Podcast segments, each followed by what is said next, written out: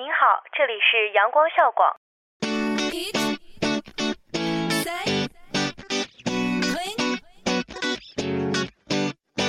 不一样的旋律，不一样的心情，尽在阳光校广。跨境时尚的殿堂，沉浸音乐的海洋，倾听阳光校广。汇聚校园焦点，领略社会百态，感受阳光校广。娱乐无极限，吐槽无节操，玩转阳光校广。这里是重庆邮电大学阳光校园广播台，我在这里，你在哪里？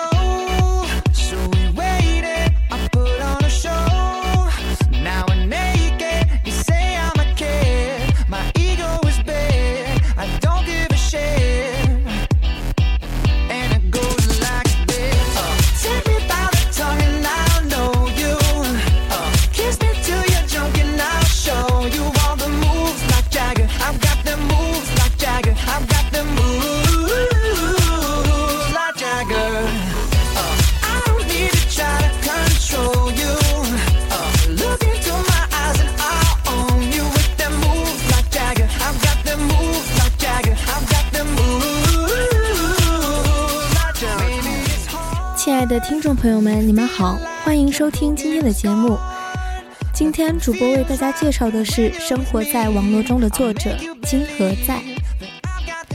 我们所熟知的很多作家，诺贝尔文学奖的莫言，做出高票房《小时代》的郭敬明，还有触动人心的《教父》三部曲的马里奥·普佐等，他们的写作都有值得被吸引的地方，但还有很多原先一直在网络上写作的作家。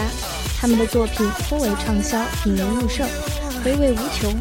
这里介绍一位令人着迷的作者金何在。金何在，原名曾宇，一九七七年生，一九九九年毕业于厦门大学，曾出版小说《悟空传》《若星汉天空下》《九州》，电影小说《天下无双》，现为九州公司的副总经理。从小被称为神童，幼儿园时开始改编《西游记》，幼儿园老师教他给小朋友讲《西游记》，金河在不记得了，于是开始自己编。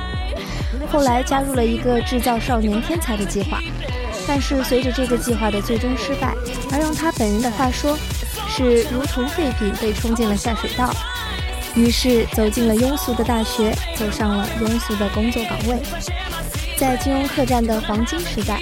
金河在进驻，著名的网络小说《悟空传》就是在那里写出来的。他之后还曾担任金庸客栈的版主，但由于过去了就是过去了，整个互联网都在改变，不只是客栈，所以我觉得我无法再为客栈做得更多了，时间上也不能承担整天盯在论坛，而我的性格又不愿只挂个名，无为而治，所以觉得还是辞去更好吧。于是他引咎辞职了。金河在毕业后工作于广东东莞一家电脑游戏公司，曾任游戏策划，并为游戏写一些背景小说，比如《帝国时代》及编剧，为王家卫和刘镇伟写剧本，如为《天下无双》编剧及主题曲创作歌词。此后又出版了《若星汉天空》等几部作品，并在完美时空的投资下，与江南等人开发了中国幻想世界《九州奇幻》。专职九州写作及其网站维护和杂志策划，现任九州幻想杂志主编。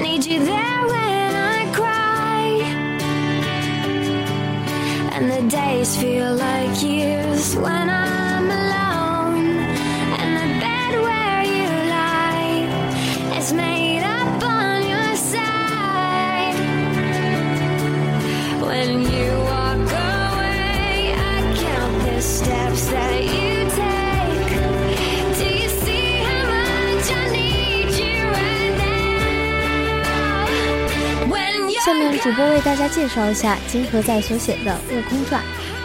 本书讲述了悲剧英雄孙悟空以及唐僧等人对命运的抗争。作者以现代人的角度重新解读《西游记》的某些情节，通篇弥漫的是思考，另类的《西游记》，另类的玄幻经典。故事不按《西游记》中单一的叙事模式推进，而是分三条线索展开叙述：一是猪八戒和阿月之间不离不弃的爱情；二是孙悟空与紫霞热烈却又压抑的感情。三是唐僧与小白龙之间哀婉的情谊，故事在猪八戒、孙悟空、唐僧三者之间不断的转换，每个故事好像是各自独立的，但是他们共同拼接成了完整的故事。这种将叙述事件和逻辑顺序打乱，让故事在过去与现在、尘世和仙界之间自由穿插的后现代主义叙事模式，就像电影中的蒙太奇，将镜头不断的切换。表现出了后现代主义的典型特征。在金河在的《悟空传》中，那种曾经代表正义、充当英雄、具有典型化、脸谱化的形象发生了彻底的转化。每一个形象都被赋予了丰富与复杂的价值内涵，超越了《西游记》中形象的单向性和特定化。每一个形象自身都矛盾重重，行动不拘，让人琢磨不透。他们都超越了我们原有的形象阐释框架和解释规范，不断冲击和修改我们已有的期待视野。如果我们再用正义与邪恶这个二元基准来划分《悟空传》中的人物形象，我们往往会显得捉襟见肘、苍白无力。从这个意义而言，《悟空传》对人物形象的反类型化策略，极大地增加了我们对生存状态、生命价值、个体性格那些内在冲突的驳论。丰富性与多样性的理解，在《西游记》的取经故事中，唐僧师徒所遭遇的很多磨难，都是由于神仙、佛的疏忽或是监管不力造成的。由于神仙们的疏忽与监管不力，导致其坐骑或者属下下凡危害人间。可最后的结果是他们的神所豢养的，什么处罚都没有，被带上了天庭，回归了他原有的生活。危害人间只是游戏一番。调剂一下天庭枯燥乏味的生活而已，而作为他们的主人，一点责任都不用承担，反而是孙悟空他们面对这些始作俑者要感恩戴德，就因为他们是神，他们所做的都是对的，是权威，其他生命只有服从。悟空传中，悟空是反对神的，他的出生就决定了他不是神，他是由石头变的，是神之外的生灵。而他认为神和万物都是平等的，而神却认为他们高人一等，要所有的万物都臣服于自己的管理之下。而悟空却要改变这一切，与神做斗争。虽然每次伤痕累累，但他却乐此不疲。《悟空传》中的悟空，在某种意义上就是一个隐喻，它表征着对这种神圣不正自明的中心、等级制度合法性的质疑。表征着对权威的对抗和消解中心的努力。《悟空传》中的神是作者否定的对象，他们被描绘成猥琐、自私、贪生怕死的形象。玉帝懦弱无能，王母蛮横霸道，如来的唯我独尊以及众神自保性命的嘴脸暴露无遗，难以让人对这群神仙产生敬意。王母娘娘在书中被描绘成一个患有歇斯底里症的神经质女人。她的权力至高无上，天庭的一切规章制度就是她的意愿。不只是高高在上的诸位神仙，就连在古典作品中处于完全支配地位的玉皇大帝在这里，也不敢当众违背他的任何意愿。爱情在《悟空传》中大放光彩，小说中的人物在爱情中得到更加全面、更加世俗化的表现。《西游记》中的道德圣徒的不谈爱情，在《悟空传》中成为永不变心的生死恋。有人甚至说，《悟空传》的主线是爱情，其中小白龙对唐僧的爱情、紫霞与悟空的爱情、与阿月的爱情等等，都写得刻骨铭心。爱情成为唯一神圣的东西，它取代了去西天取经的神圣地位。这种神圣的爱情，既是对《西游记》的合理想象和再创造。又是作者小说里面的必然现实。爱情照亮《悟空传》，让这部小说增添了动人的神采。在《悟空传》中，作者赋予师徒四人更多的人类情感，描写了四对恋人的爱情：阿瑶、紫霞和孙悟空，小白龙和唐僧，阿月和猪八戒，百花羞和奎木狼。爱情是人的正常本能需求，对爱情的追求是人的正当欲望。两性间忠贞纯洁的爱是美的。为了追求爱的自由而同阻挠压抑他们的环境进行抗争，则更是有明显的社会意义。《悟空传》不像《西游记》一样追求形式上的完整性和情节发展的现状性，在《悟空传》中，整个故事叙事实际上是在两个不同的时空层面展开的。五百年前的故事和五百年后的故事交叉叙述，故事基本上是在时空的拼贴和回闪中实现的。作者进行交叉叙述，在讲述故事的过程中，笔锋不时转向前因，将读者的视线带到五百年前，同时叙述着以前和现在的故事。不但叙述时间可以任意延展、加速、逆转，而且叙述空间也可以任意转换。拼贴重复。故事开始，唐僧的尸体在地上被火燃烧，猪八戒笑着泪流满面。故事转向了前因，开始讲述猪八戒的前世、天蓬元帅和阿月的故事。然后八戒梦见，他又被拉回到了五百年后的现实生活中。而后，作者通过同样的叙述前因的方式，交代了孙悟空和紫霞仙子的故事。小白龙和唐僧的故事，通过这样的交代，五百年前的那个大背景在读者眼中慢慢清晰起来。八戒和沙僧为什么会被贬下天？他们师徒怎么样走向取经道路？东海龙女又怎样成为了唐僧的坐骑？作者慢慢道来，故事分为两层在发生着，却有因果联系。整个故事结构是一个导果为因的圆形结构。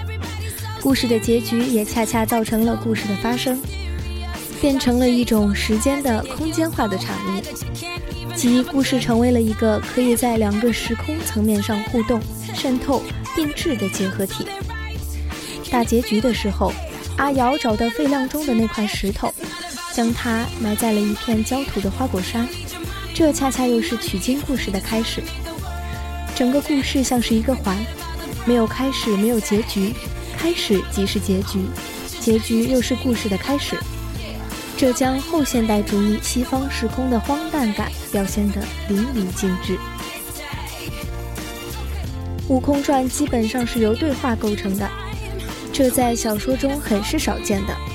按常理来说，仅有对话，小说是破碎与片段化的，但在《悟空传》中却没有这样的感觉。这主要是因为我们对于《悟空传》的阅读是在我们非常熟悉《西游记》这个底层文本的背景下进行的，一些情节没必要再去介绍，这种省略与直接反而成了这部作品的一大亮点。由于底层文本《西游记》在中国文学传统中积淀深厚，其文本的语言表述风格与人物的语言特征都在读者心目中形成了一种固定的理解模式。而金河在《悟空传》的写作，在某种意义上，正是要通过语言的西访来消解读者对《西游记》中具体语言的固定意义的解释，以达到脱离历史的束缚，以进行自我表达的需要。人物的语言是建构一个人物形象的重要途径。在《西游记》中，对唐僧、孙悟空、猪八戒、沙僧以及其他诸多人物形象的建构。在某种意义上说，都是通过他们在各种场合、各种情节、各种事件中的语言表达来完成的。金河在在《悟空传》中也意识到了这一点，他颠覆了我们对这些传统形象的理解。首先就是通过戏仿在语言层面上对他们进行颠覆。在《西游记》的视野中，他们本应该这样说话，而金河在在《悟空传》中却对他们的语言进行扭曲变形。以另一种我们不曾或者不能接受的方式让他们说话，从而达到我们对其形象的颠覆与解构。在《悟空传》的第一章中，唐。现在是北京时间下午六点，您收听到的是重庆邮电大学阳光校园广播台。僧被树妖抓住了。根据我们原有的理解，唐僧应该是一副慷慨就义、临危不惧的样子。但当树妖允许他说出最后的遗言时，我们不曾想到的是，他却大声喊出了“救命”二字。唐僧这样的语言让人发笑的同时，也解构了唐僧形象的神圣性，让人看到了唐僧作为世俗人性趋利避害、贪生怕死的一面。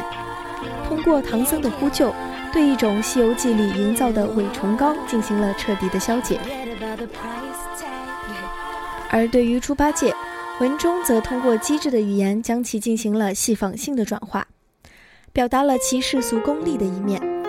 八戒在文中说：“俺妈把俺生下来时，也没告诉俺猪一生意义是什么，俺还在苦想，一看其他兄弟都先抢着把奶头占光了，才知道什么叫真他妈蠢。”这种语言戏仿了现代的口语，显现出猪八戒的流氓无赖的味道。戏仿在语言上的表现形态和表现效果上具有幽默搞笑的特点，在话语中掺杂搞笑戏仿的成分，其目的却是要达到颠覆原有人物形象的效果。作品命题就包含着丰富的哲理性，《悟空传》来自于主角之一孙悟空的名字。如果说三教归一，借发掘自我的生命根性去体悟天地玄奥的文化思路，是《西游记》作者汲取当时的文化思潮而创造神话世界的基本思路，那么《悟空传》则容纳了中国传统思想的是和道的精神，并受到西方思潮中的虚无主义和游戏精神的影响，表达了现代人的精神困惑与迷茫。在作品的末尾，可以看到这样的语句。当五百年的光明只是一个骗局，虚无时间中的人物又为什么而悲，为什么而喜呢？这样的哲理话语对应着悟空的主题，引人深思。除了升华主题，哲理性的话语对情节的发展起到点睛的作用。在第十一章的末尾，孙悟空因为没有被邀请出席蟠桃会而准备去讨公道，紫霞对此发出感叹。晚霞的绚丽是不会久的，灿烂过后就慢慢的黑暗了。这本来只是一种很普通的自然景观的描写，放在这里却预示着后来的不幸结局。这样的描写作为故事的转折点，自然含蓄，韵味无穷。二零零零年的十二月，《悟空传》获得了第二届网络原创文学作品奖。榕树下全球中文原创文学网主办的最佳小说奖和最佳人气小说奖。二零零八年的八月，《悟空传》入选了《新京报》网络文学十年十本书，并排名第一。入选理由是，它缔造了国人对网络文学的第一印象。也许正因为这个第一印象还不错，越来越多的网络小说开始流行起来。《悟空传》又是大陆第一本红起来的网络小说。所以，其独特的行文风格也就有了划时代的意义和影响力。二零零八年的八月，《悟空传》入围十大震撼网络小说排行榜。同年，《悟空传》在起点中文网第一届网络文学天地人三榜的评选中名列天榜。评语：有些书总是需要特别推荐的，有些书总是需要反复阅读的。情何堪，意何真，如梦如幻。同年，《悟空传》被列为网络人文书系列丛书之一。二零零九年五月，《悟空传》在由中国作家出版集团和中文在线主办、长篇小说选刊杂志社等承办的网络文学十年盘点活动中入选网络文学十年盘点十佳人气作品。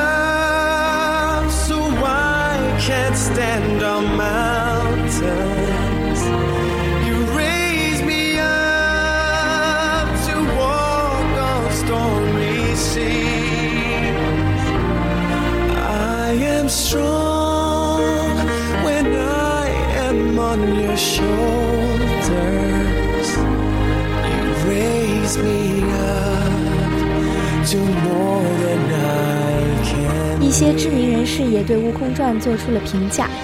王家卫说：“我从《悟空传》里看到了许多《大话西游》人物的影子，只不过他们换了形状。这些人物已经成为我们的朋友，让我觉得很温暖。”刘镇伟说：“我非常喜欢《悟空传》，这个年轻人真的很有才华，而且很有创意。我觉得我们两个人有很多思想是共通的。”童华说。曾经我们都是那样无法无天的猴子，但命运最终都会让我们戴上紧箍咒。拈花而笑时，也许还能从眉目中看到那只蹦蹦跳跳的猴子。蔡骏说：“一个时代的传奇，一百年以后仍然会有人记得。”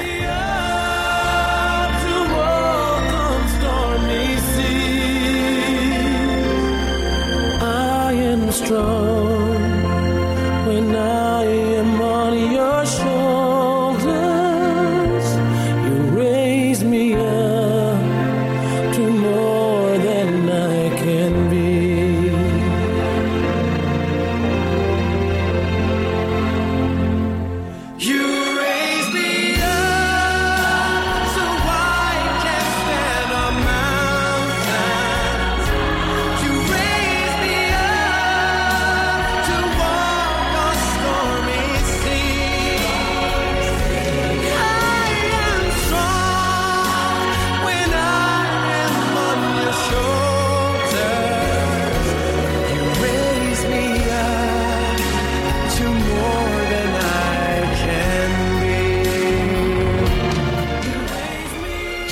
播还整理了一些知乎网友的评价。凉豆腐子说：“我始终无法忘记中学时看完这本同学借我的书，心中那种有什么东西炸裂开的感觉。本来只是为了消遣自己，结果看完书，隐约觉得看到了我一直害怕失去的东西终将逝去的可悲场景。为了不让绝望的感觉扩大，始终不忍看第二遍。”当时的我和周围的人处于叛逆的年纪，会不免嘲笑大人的庸碌、虚伪与逆来顺受。但是成年以后，想起从前的那本书，想起曾经的心情，惊觉被嘲笑的大人很多都曾经是怀有理想、单纯的小孩儿。惊觉冷眼旁观他们的我，恐怕有一天也不免看人脸色做事，仅为了挣一口饭吃。须得要经历痛苦的改变，才能意识到唐僧的理想是多么可贵又遥远。我以为的麻木，实际上是经历了怎样的挣扎？可能是因为那本书需要过些年才懂，再版的时候我只是感叹一番，却没有买新版来再看一次的想法。会看这本书的年龄，不太看得懂这本书；看得懂这本书的年龄，已经无心去看。这恐怕和金河在本人说的“奔流不复回”是一样的道理。如今提起这本书，我会想到，在一生的道路上，因为有了警醒，即使知道前路万难，还是要试着去反抗，去耐受非议与寂寞。即使不被理解，也要保有心中最初的梦想，不要在不知不觉间成为最不想成为的那类人。蔡先生说：“当年没被《大话西游》打动，因为那时不懂爱情，不懂自由，不懂社会，不懂界限。看过《西游降魔篇》后，在被大制作、大场面的震慑后，隐约发现无厘头之下有许多要表达的东西。”知乎上有人评论《悟空传》，没细看评论，只被《西游记》里的一些内幕故事而吸引，所以开始了此书。我能看到最浅显的东西，自由、孙悟空为了自由，毁了生死簿，追求个人的自由，也让天下所有人、动物长生不老。但这是一切悲剧的开始，因为长生不老而不用再祈求上天，神佛失去了存在的意义，无法得到人类的供奉，神也会有毁灭的一天。于是，所有长生不老的生物被定义为妖。一切不受神佛制定的规则约束的都是妖。神的虚伪，神因人而存在，神是权力与地位的代表。他们制定规则，人要生存在这些规则之下。长久以来，人因自身的痛苦而祈求神的庇护与开悟。当有一个异类石猴妄图改变规则，打破界限，且要让所有人打破界限时，三界大乱，星宿移位。如何挑战？神是人类的统治者，如同家畜的统治者是人类一样。他们为了捍卫自己的地位，为了巩固自己的统治，将这些长生的人类变成妖精，并且让孙悟空这个曾经给人类带来自由解放希望的人，作为护送唐僧的徒弟，而一路杀妖除魔。杀的妖魔越多，得到的功德分越多。功德分积满便能成为佛，但除了孙悟空自己之外，所有人、神、妖都知道，他杀的妖当中大多数都是当年和他反抗天庭的兄弟，是那些曾经追随他、崇敬他的战友。最讽刺的是，书中杀妖最多的是唐僧，只为阻止西游的计划，为了让孙悟空带领他们杀回天界，重新获得自由。世界的残酷。想要打破规则吗？除非你是规则的制定者，而作为规则的制定者，只会维护己有的规则。如果你只是一个供奉天神的人类，那么你只能活在规则之下。你的痛苦正是神存在的原因。如果没有了痛苦，没有了追求，那还需要祈求神灵吗？到了天界，成仙成佛就无欲无求了吗？不。天上的人同地上的人一样虚伪。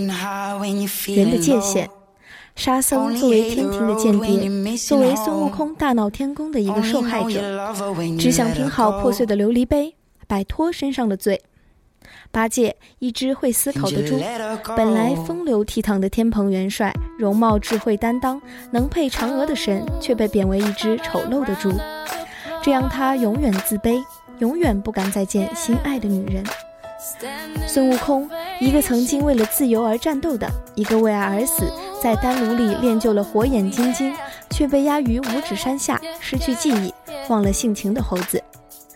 只知功德分，只知西行，只知成佛毁灭。他们三个人各有痛苦，各有界限。他们背负罪名出发，开始一段荒唐的旅行，只因他们中有人试图破坏规则。当然，唐僧我读不懂。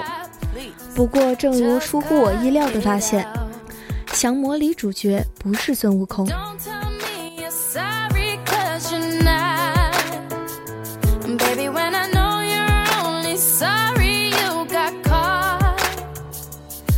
But you put on quite a show.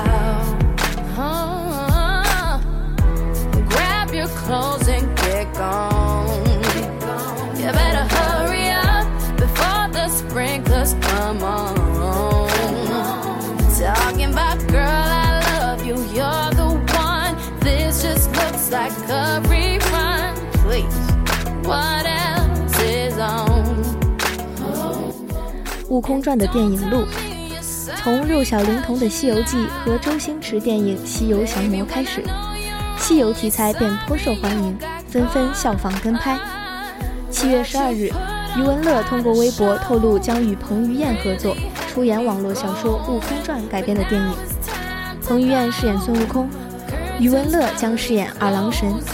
故事讲述孙悟空和杨戬共同来到神仙学院习武修德。获得友谊，经历爱情，却又面临兄弟反目。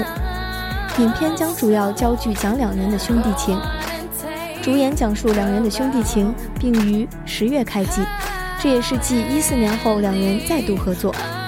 据港媒报道，新力传媒将改编人气网络小说《悟空传》，由郭子健执导，台湾型男彭于晏演孙悟空，余文乐演二郎神，主要讲两人的兄弟情，预计十月开工。导演郭子健近日表示，被题材吸引而接拍。他说。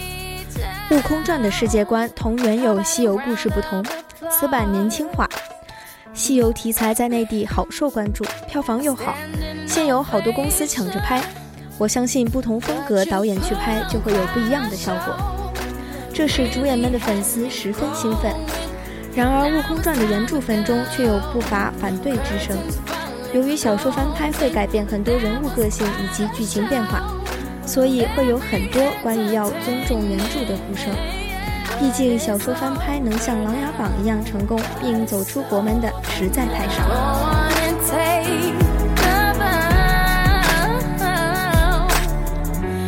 But it's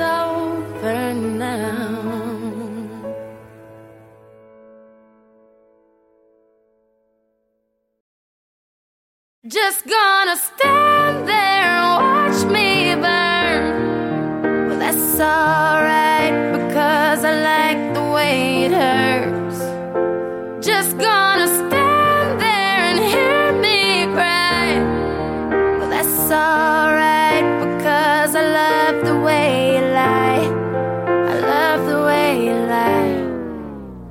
为什么西游题材这么受欢迎呢？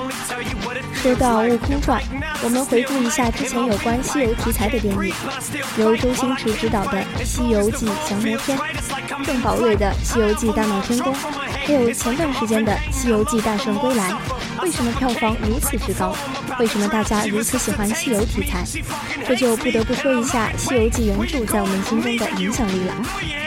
四大名著之一，有历史底蕴，《西游记》是中国四大名著之一。国人的道德观里更多的是传统。如果问你身边的人有没有读过莎士比亚的四大悲剧，他可以面无表情地说没有。但你问及他有没有读过中国四大名著，他可能会面露难色。《西游记》的许多观众没有时间与精力读四大名著，他更多的目的是以一部电视剧来了解中国的传统文化。所以无论男女老少，只要是中国人就爱看，只要没看过原著。他会想看电视剧，最具神话色彩，适合各个年龄段。《西游记》是中国历史上最具神话色彩的小说，其中的妖魔鬼怪都是有一定的现实原型的。所以，当看到这部电视剧的时候，在小孩子的潜意识中，妖怪是大坏蛋；成年人的潜意识中，妖怪就是贪官污吏；老年人则把打败妖怪作为自己打败了自己的青春年少的象征。妖魔鬼怪被打败，完全符合了国人的道德观，当然也使各个年龄段的人乐于观看。造梦机制让每个人体味超自然的力量。中国人喜欢看《康熙微服私访》，喜欢看《还珠格格》。作为国人，自古有一种存在于内心的永不向他人言语的特色。我承认自己也有。通过这类电视剧，使观众失衡的内心能很快的在剧中的意象世界的造梦机制中得到释除。观众在看剧的同时成了皇帝，成了格格，成了无所不能的孙悟空。当剧中之后给人的落空感也是巨大的。所以《西游记》给我的印象最深的是，每集播完时，师徒四人在瀑布上行走的那一幕。因为打败再多的妖魔，也不如剧中对我的刺激更大。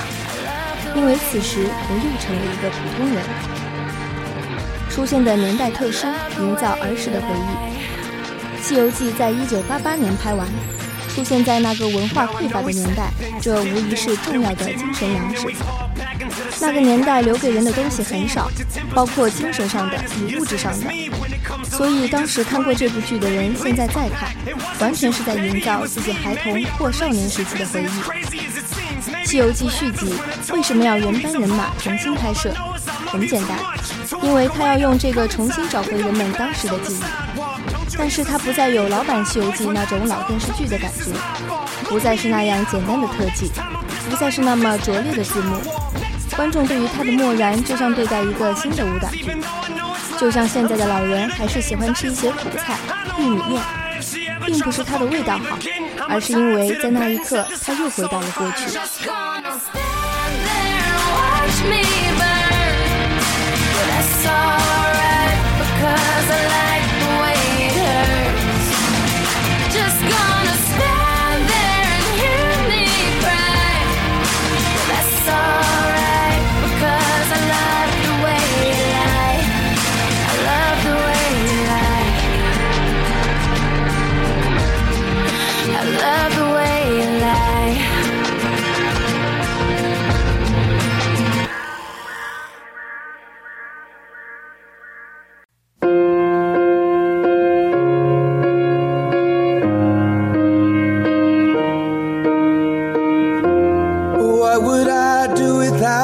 Smart mouth? Drawing me in and you kicking me out. You got my head spinning, no kidding. I can't pin you down. What's going on in that beautiful mind?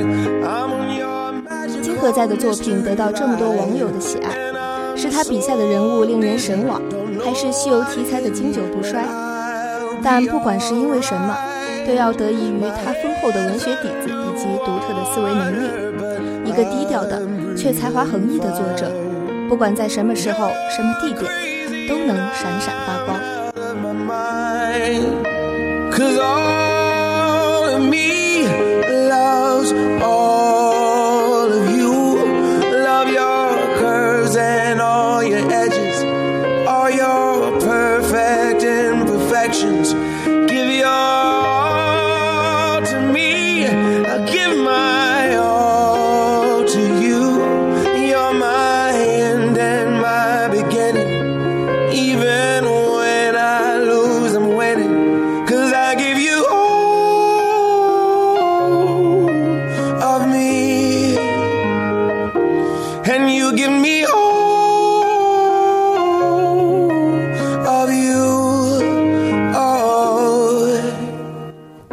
今天的节目到这里就结束了。如果想获得我们的更多资讯，请关注我们的官方微博“重庆邮电大学阳光校园广播台”，或者我们的官方微信 “cqupt 下划线 sunshine”。我们下期见。You're my muse, my worst distraction, my rhythm and blues. I can't stop singing, it's ringing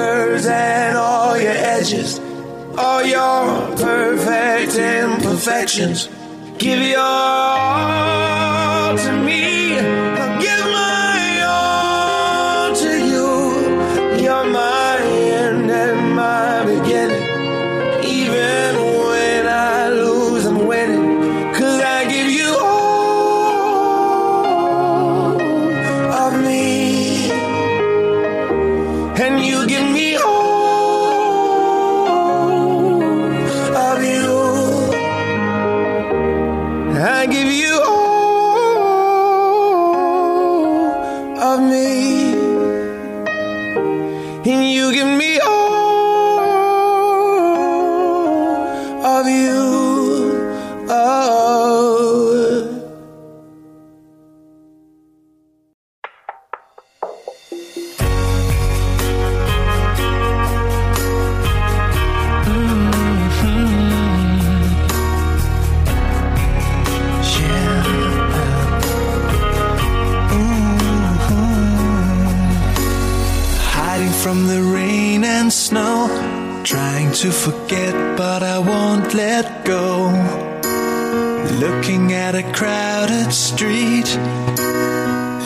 To my own